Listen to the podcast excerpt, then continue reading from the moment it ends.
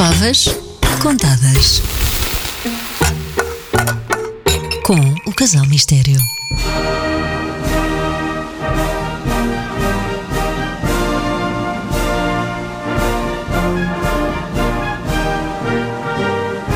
Há precisamente 113 anos, às 11h30 da noite do dia 3 de outubro de 1910, duas bandas militares tocavam pela última vez o hino real de Portugal, que acabámos de ouvir. Que belo momento solene. Ah, foi no final de um banquete oferecido pelo Presidente da República do Brasil ao rei Dom Manuel II no Palácio de Belém. É verdade.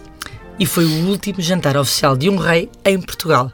E nós estamos aqui hoje, exatamente porque celebramos esta semana, o 5 de outubro, em implantação da República, para contar tudo sobre esse último jantar. No fundo, estamos aqui para falar de coisas verdadeiramente importantes para a política portuguesa. O que se comeu, o que é que se bebeu, o que é que aconteceu. Isto tudo no último jantar do rei. É extraordinário, mas temos de facto uma reportagem detalhadíssima no último jantar do rei de E Portugal. porquê que temos essa reportagem? Pergunto eu. Queres que eu responda? Não, vou dizer que estou verdadeiramente enervada. Então, era, então vou, passo a explicar. Temos uma reportagem, porque temos o jornal 1 de janeiro, publicado no dia 3 de novembro de 1910. 1910.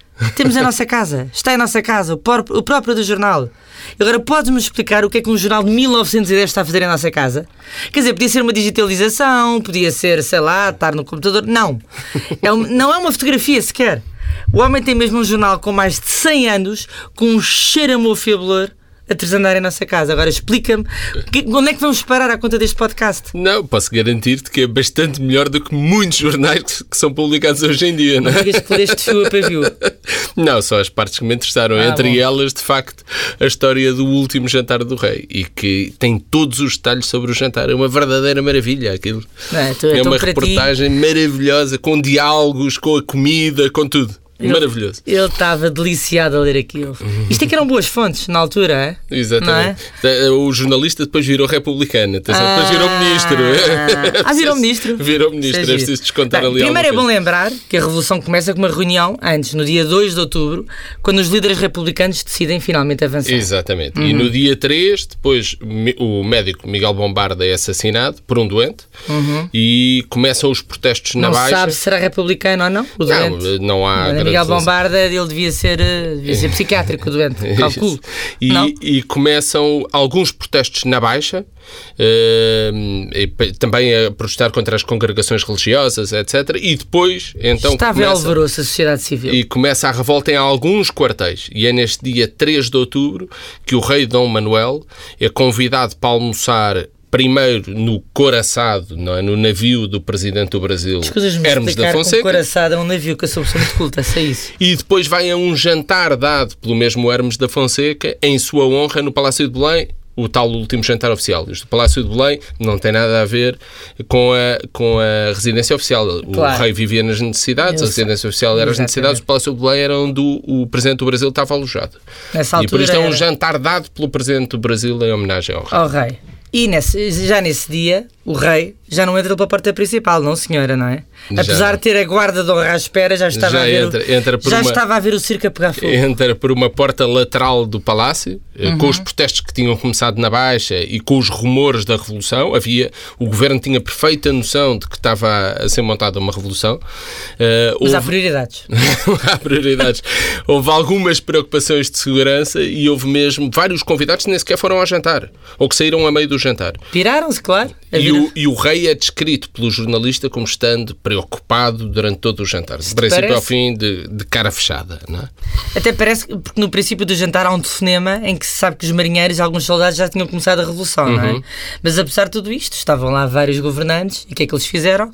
Comia. Tudo a jantar. Comia. Enquanto a revolução começava, tudo a encher o bandulho. É, é incrível. É, tudo, é prioridades. Estava lá o Ministro da Guerra, o Comandante da Divisão, Divi- Divisão Militar de Lisboa, o Ministro da Marinha o comandante das guardas municipais e o comandante Lanceiros 2. Que Oh era- meu Deus, já não estava comandando os bombeiros para aí. não? Basicamente, quase todas as altas chefias militares estavam tranquilamente a jantar salmão do rio Adour e fazões da Boémia ao lado do rei, enquanto cerca de 2 mil soldados e marinheiros se revoltavam em Lisboa. De facto, é extraordinário. É um grande país.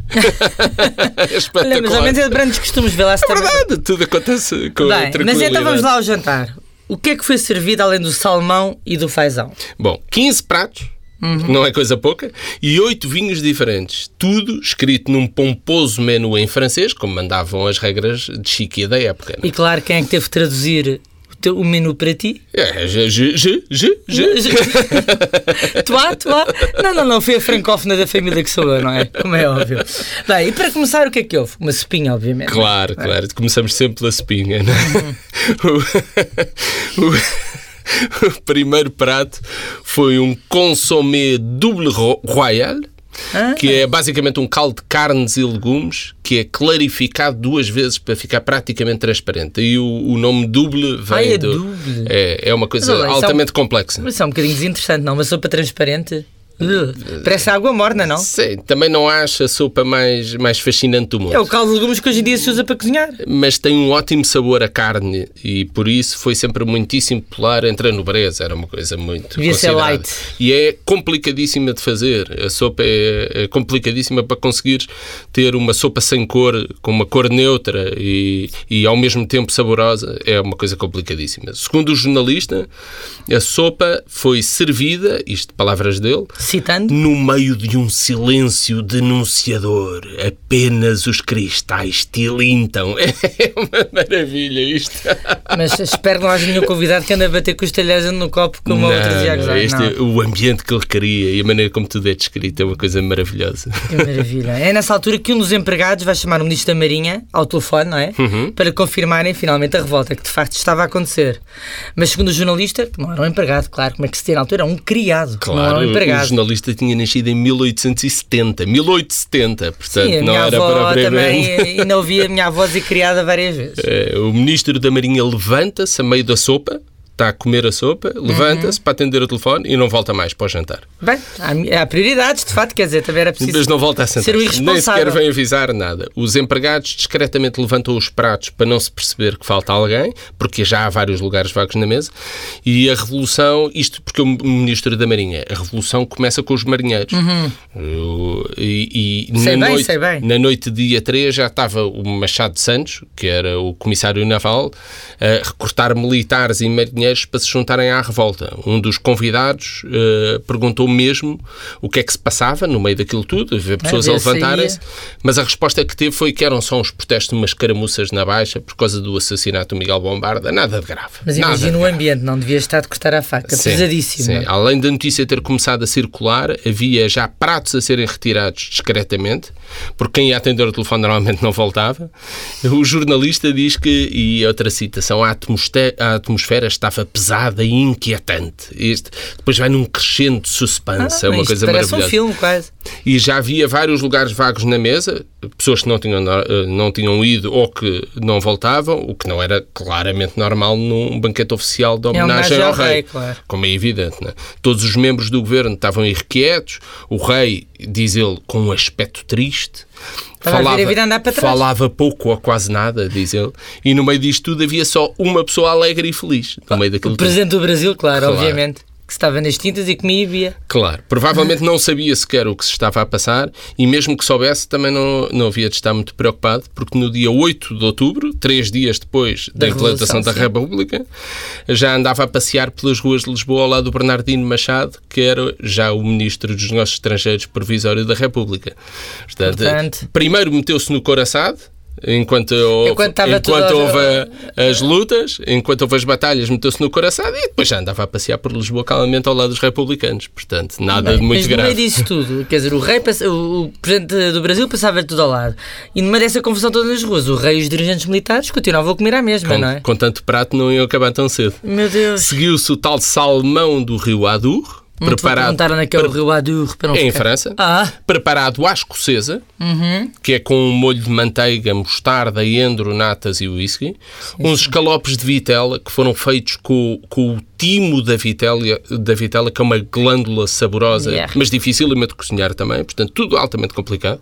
São dourados por Também era um fora. Desperdício deitar fora comida tão boa. mas é? são eh, quase panados, portanto, dourados por fora e depois cozinhados num delicioso molho de natas, Uhum. vinho branco e estragão.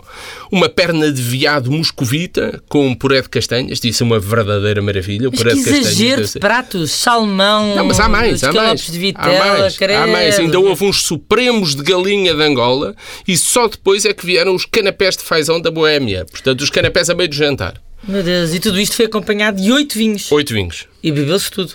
E provavelmente tudo. Todos franceses. Sim, só havia. Na altura era o que era chique, não é? Não, era só, não havia a maravilha de vinhos que há hoje em dia portugueses, não é? E só havia o vinho do português, obviamente que era o vinho o do único Porto. vinho português era um vinho do Porto. Além de cheios, os militares e os membros do governo já deviam estar era com os copos. Ah, pois, com tanto vinho, sim. Mas ainda assim, o comandante Lanceiros 2 levanta-se discretamente durante os canapés, vai ao telefone para chamar dois esquadrões de lanceiros para virem escoltar o carro do rei de volta ao Palácio das Necessidades. Portanto, as preocupações com a segurança do rei começam a aumentar. Hum. Iam chegando outras notícias também sobre a revolta ao mesmo Sim, tempo. entravam empregados com recados e os governantes comentavam discretamente todas as movimentações. Portanto, o ambiente era claramente eh, de preocupação. Uhum. Tanto que às 9h20 o rei escreve discretamente na margem do menu as seguintes palavras: Peço-lhe o favor de mandar apressar um pouco o jantar. Um pouco. Um pouco. Um pouco. Uma pessoa bem educada. Claro. O rei uma pessoa bem educada, é rei. né? Ah, Mas estava, ele estava a doer que os empregados despachassem Claro. aquela de sucessão de pratos para. Infelizmente, para, para a desgraça de quem gosta de comida, já não são servidos os espargos da Argenteia com molho horror. Ah, e salta-se logo para, sobre- para as sobremesas. Taças de frutas cristalizadas,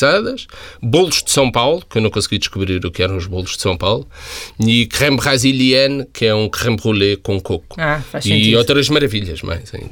mas no meio disto tudo foram mais duas horas à mesa, não é? E o telefone sempre a tocar, a tocar, a tocar. Duas horas não foi, mas foi tempo demais porque, entretanto, as coisas foram sendo organizadas e a rotunda ocupada. A essa hora já o. Marquês de Pombal, não era? Foi o Marquês de Pombal, sim. Mas um bocadinho mais tarde. Não é o Marquês de Pombal, malta. O que eu estou a dizer é que foi na rotunda do Marquês de Pombal que foi a revolta. Sim, não foi, não foi o Não foi Marquês tempo Marquês de Pombal, eu sei, isso foi em Mas é, 1755. na altura era só a rotunda, não era a Ah, não se rotunda chamava Marquês de. Pombal ainda. A, a essa hora já o Machado de Santos estava a formar duas colunas que às 5 da manhã iriam ocupar a, a rotunda. Ixi. E depois de jantar, o Reis de Nisso ainda tiveram eh, o desplante, vá, não é? O desplante não é, a A tranquilidade. tranquilidade de passar para a outra sala ao lado para verem os seus cafezinhos, os licores, os charutos, que Fumar, precisava um- fosse. fumar um charutito, não é? Foi nesse momento que o Ministro da Guerra e o Comandante de Lanceiros 2 aproveitam para sair discretamente, um de cada vez, para finalmente fazerem, tentarem fazer alguma coisa para tentar parar a Revolução. E é nessa altura também que uma mulher toma conta da situação, como é óbvio, não é? Pega no telefone quem? A Rainha Dona Amélia liga para o jantar. O, Ah, rei, pois. o rei está a conversar com o Presidente da Câmara de Lisboa. Isto é uma camada irresponsável, a verdade é esta. O rei está em conversas com o Presidente da Câmara de Lisboa a pedir-lhe livros e é uma conversa banal a dizer Sim. que sei, eu sei muito bem que eu tenho esses livros lá que eram de meu pai, mas eu gostaria que Vossa Excelência me oferecesse os livros. E com o Presidente do Conselho e é interrompido por um empregado a avisar que estão a ligar do Palácio da Pena em Sintra. É então que o rei se vira para o chefe do governo e diz: Vai, deve ser minha mãe. Que maravilha. Primeiro é o chefe de governo que vai atender, não é o rei. E deve ser minha mãe. Minha mãe é muito boa. Não há cá a minha mãe. Não, não, não. É. não. Também podia ser como eu ouço hoje em dia, muita gente ainda a dizer que é maravilhoso, que é a mãe. Só. Deve ser Não é mãe. A Não, mãe. não, não, Como se fosse aqui- a mãe de todos nós. Também existe. Mas aqui mãe. não há direito ao artigo. Não há Chegou direito a ao mãe. artigo. Pronto. Este, este, por acaso, era, o- era, por acaso, era um bocadinho a mãe de todos, não é? Por acaso, neste caso, era a Rainha Afinal, Amélia. afinal Eh, não, era a rainha mãe. sim. Era a rainha mãe, portanto, ainda era rainha, era a rainha consorte, ainda era rainha. O presidente do conselho vai ao telefone, ainda hesita um bocadinho ao princípio a dar grandes detalhes à rainha, não se sabe qual foi a conversa do outro lado, Uhum. mas depois, deve ter sido dura, mas depois lá começa a explicar à rainha mãe o que é que se estava a passar. Assumiu que estava inquieto, apesar de estar... tal- Inquieto é ainda men- menos do que preocupado. Portanto, estava a dar assim. assumiu Ah, que estava inquieto, apesar de estar calmamente a beber um licor, e ainda usou, e até usou a expressão a gravidade dos acontecimentos. No meio do diálogo usa a expressão a imagina- gravidade dos Imagina acontecimentos. a rapcada que levou da rainha do outro lado da linha, não? Sim, Imagino. Isso não sabemos. Não sabemos o que é que a rainha disse do outro lado. Pena. Só sabemos que mal desligou o telefone, pediu uma ligação para o Ministro da Fazenda Quem é que pediu? A rainha? Não, o rei. O, rei, o presidente do Conselho. Ah, ok. O presidente do Conselho pede Na uma época era ligação. assim, não havia cá números de telefone, havia havia sempre telefone. telefonistas que Pede- ligavam. Pede uma ligação para o Ministro da Fazenda e quando o Ministro atende, o chefe do Governo diz-lhe apenas é necessário que você mande pôr de prevenção a Guarda Fiscal. Portanto, na sequência da conversa com a Rainha, é que ele decidiu então pôr a Guarda Fiscal de prevenção. Se a Guarda Fiscal tratava aqui da parte aduaneira, era do- dos impostos? Sim, mas, mas era preciso juntar todas as guardas e todas as forças que tivessem Policiais. disponíveis em Lisboa. Quando o ministro lhe pergunta qualquer coisa do outro lado, que não se sabe o quê, o jornalista não ouve, a ligação é interrompida. Uhum. E então Teixeira de Sousa já não consegue dizer mais nada, ainda pede para lhe fazerem uma nova ligação, mas já não é possível. Não, devem ter sido os republicanos a cortar as, ligas, as linhas telefónicas. Hum, Não sei, não sei. Ou, fosse- ou por se fosse- incompetência de quem estava mais preocupado em ir ver. Ou então a telefonista lá também já era republicana, já tinha aderido à revolta e deixou lá a falar sozinho. Mas, mas a, a descrição continua. Segundo o jornalista, o chefe do governo tem um movimento brusco de contrariedade e volta para a sala. Ele que maçada! Deve ter dito uma coisa pior. E então na sala continua a conversar preocupado. Mas há um dos portugueses que parece um bocadinho mais tranquilo. Quem? É o general Gurjão Henriques, que é comandante militar de Lisboa. Era republicano, traidor. Hum, Traidor. Não consta isso, mas se bem que ele jurou fidelidade ao governo republicano depois, depois da implantação da República, mas não Ah. ocupou nenhum cargo, ao menos não ocupou nenhum cargo. Sim.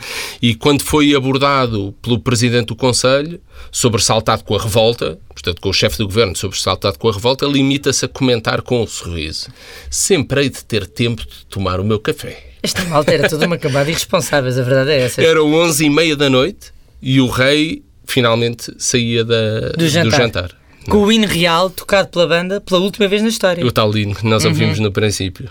Despede-se do presidente do Brasil, entra no carro, assim, despe- umas despedidas ainda um bocadinho demoradas, entra no carro e 33 horas depois a República era proclamada na varanda dos Passos do Conselho.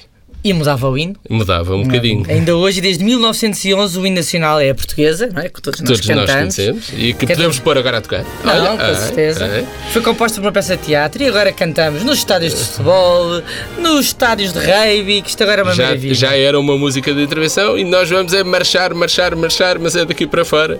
porque- Até para a semana. porque já mais. E este programa está longuíssimo, não? Ainda por cima com 15, 15 pratos, não era 15 pratos? 15 pratos, oh Deus. E 8 Olha, eu ia buscar os espargos não foram servidos.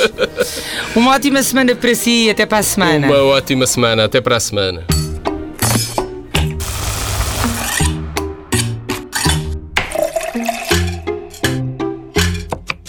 Favas contadas. Com o Casal Mistério.